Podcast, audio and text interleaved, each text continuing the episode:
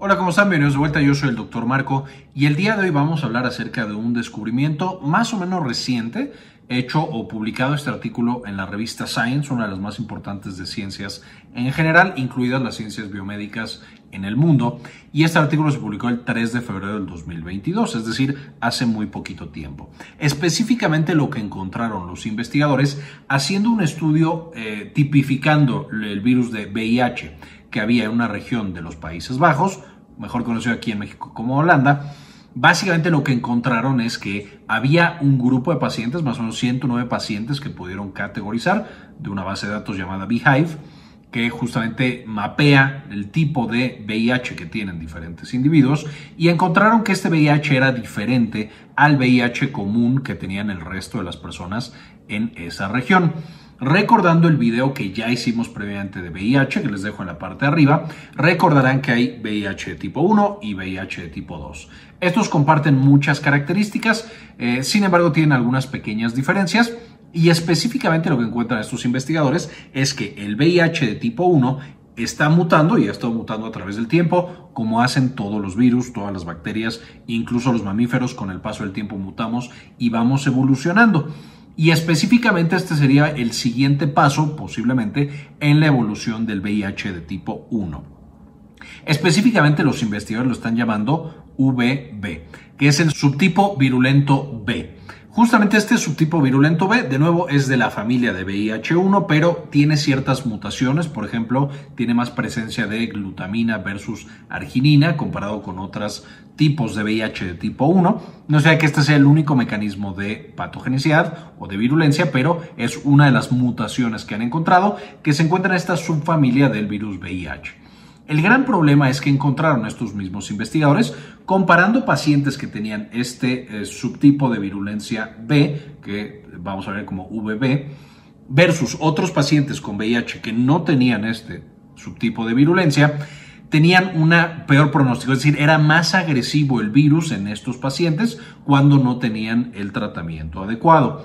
Específicamente lo que encontraron estos investigadores era los pacientes que tienen este VB, que es el subtipo de virulento B. Ya sabemos que siempre el VIH va a entrar en las células del cuerpo, específicamente unos linfocitos llamados CD4 positivos, los va a infectar y los va a destruir. Este BB, este eh, subtipo virulento B, básicamente destruye estos linfocitos T, CD4 positivos, mucho más rápido. De manera que encontramos una pérdida de linfocitos T 3.2 veces más rápido que en los pacientes con el VIH tradicional, el VIH normal. De la misma manera, cuando nosotros tenemos un paciente diagnosticado con VIH, se va monitorizando la pérdida de estos linfocitos T a través del tiempo. Justamente pareando eh, personas más o menos similares entre estos dos grupos, se veía que llegar a un nivel de VIH avanzado o VIH grave, que es por debajo de los 350 células por milímetro cúbico, los pacientes con este factor de virulencia llegaban en nueve meses. Importante porque los pacientes que tenían VIH normal, más o menos llegan en dos años, tres meses, dos años, cuatro meses. Es decir, está siendo mucho más rápido que los otros pacientes. De la misma manera, bajar de 200, que esto ya pone en riesgo a los pacientes, para tener lo que tradicionalmente se conoce como SIDA, en un paciente con VIH de este subtipo virulento B, era en dos años cuando ya llegaban a tener un riesgo muy elevado de presentar SIDA. Por otro lado, los pacientes con VIH normal, más o menos entre 6 y 7 años es cuando ya tienen este riesgo tan importante. Por supuesto, en este contexto, en el contexto de un virus que es mucho más virulento y que ataca más rápido a los pacientes, es imperioso dar un diagnóstico adecuado de manera rápida y un tratamiento de manera rápida, pensando que los pacientes no tenemos siete años para que se nos compliquen, sino que ya tienen VIH avanzado en nueve meses y tienen SIDA eh, antes de los dos años. En un país como los Países Bajos, que de nuevo tienen una gran monitorización y una tasa muy elevada de tratamientos para estos pacientes, por supuesto esto no representa un problema tan grande de salud. ¿Por qué? Porque tú detectas al paciente, le mandas el tratamiento, sabes que el paciente va a conseguir el tratamiento y se lo va a tomar y importante mencionar que este subtipo virulento B no era resistente a los tratamientos para VIH, lo cual es por supuesto bastante afortunado. Eso lleva a que ya sea que tengamos el VIH tradicional o este subtipo más virulento, el tratamiento lo logra controlar y por supuesto hace que desaparezca mientras se toma el medicamento el riesgo de presentar SIDA y por supuesto mantiene a los pacientes estables por mucho, mucho tiempo. Entonces, con tratamiento, este virus es casi igual a cualquier otro virus. Sin embargo, en países que no tienen un sistema de salud tan fuerte, específicamente, por ejemplo, sistema de salud de Latinoamérica, en los cuales un paciente infectado puede pasar meses para que nosotros podamos generar el diagnóstico por falta de estudios y por falta de que el paciente acuda con su médico, el médico le mande las pruebas y hagamos todo este proceso para el diagnóstico, eso puede retrasar de manera importante este tratamiento. De la misma manera, en algunos sistemas de salud, incluso vamos a batallar con que el paciente consiga los medicamentos que necesita para salvar su vida.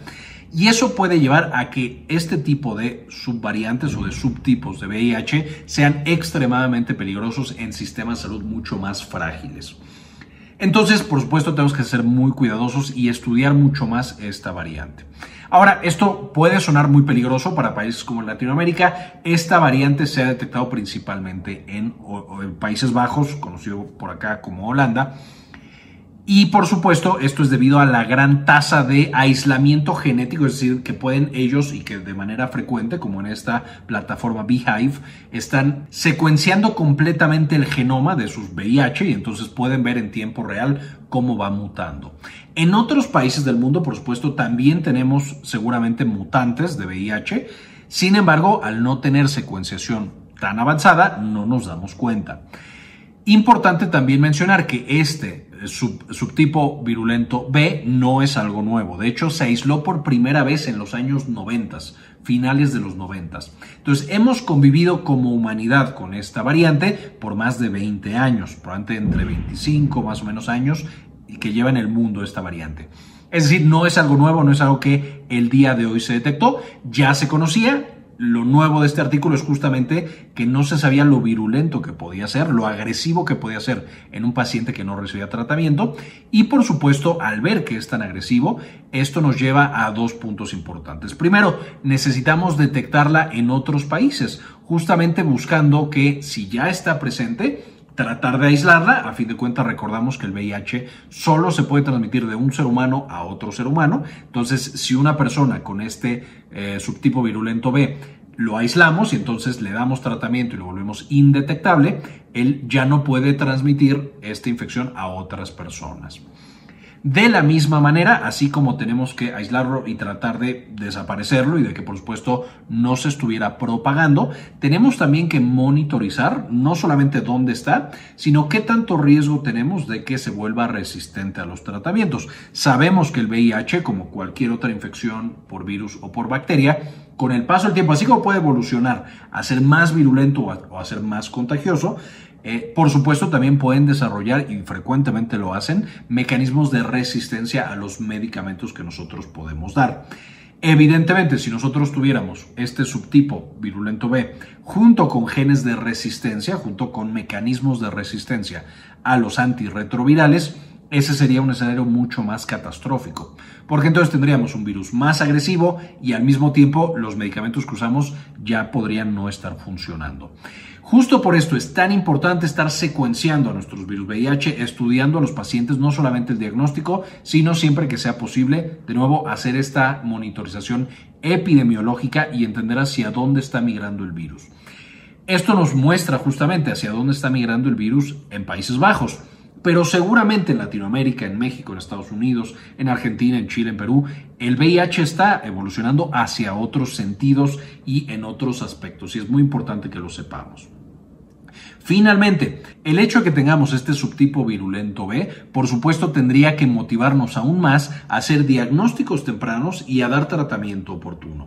A pesar de que ya podemos controlar básicamente la infección por VIH y que los pacientes se conviertan básicamente en pacientes con una infección crónica en vez de una infección mortal, el hecho de que en muchos sitios de nuestros países no logremos todavía darle un diagnóstico oportuno a los pacientes y por supuesto darles el tratamiento adecuado Esto lleva a que este tipo de variantes, que son más virulentas, sean mucho más peligrosas, mucho más mortales y por supuesto le estamos negando a una persona la oportunidad de continuar con su vida solamente porque el sistema de salud está fallando y no está logrando captarlo y darle los tratamientos que ya sabemos son adecuados, son seguros y que pueden mantener a pacientes vivos.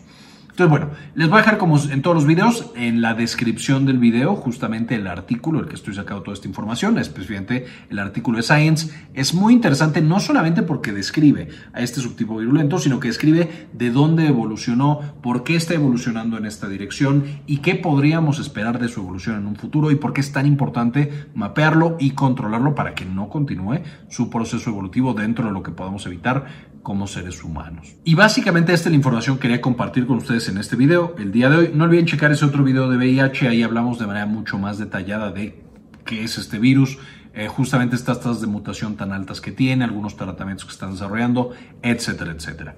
Antes de irme, por supuesto, quisiera agradecer a algunas de las personas que han sido apoyar al canal con una donación mensual de uno o de dos dólares, porque realmente nos permiten hacer este tipo de investigaciones y compartirla con todos los demás. Específicamente este video se lo quiero dedicar a Carlos Luis, Mariana Martínez Torres, Givón Grón, Kiara Gallosa, Luis Ernesto Peraza, Vaquita Gamer, Carlos Ramírez, Juan Rodríguez, Aurora Martínez, Cindy Magaña Bobadilla, Gustavo Francioli, Alejandro Pardo, Doctor Mineralín, Gilberto Argueta, Mari García, Javier Mejía, David Semayo, Doctor Fermín Valenzuela, Rosaura Murillo Gómez y Elizabeth G. Vargas. Muchas gracias por todo el apoyo que nos brindan. Gracias por permitirnos seguir haciendo este trabajo. Con esto ahora sí terminamos. Y como siempre, hoy no se cambia el mundo. Compartan la información. Este video es en parte posible gracias a nuestra tienda en línea Synapsis Store en synapsistore.com, donde ahora además de encontrar los productos que ya conocían, como nuestros libros originales, por ejemplo Farmagrafía del Dolor y las presentaciones con las que hacemos los videos para el canal, también van a encontrar algunos servicios como consultoría para tesis, estadística, editorial y de algún otro tipo. Finalmente, dentro de las presentaciones, por supuesto, van a encontrar las de los principales videos que ya conocen. Eh, nuestro libro de farmagrafía del dolor y algunas otras cosas que les podrían interesar.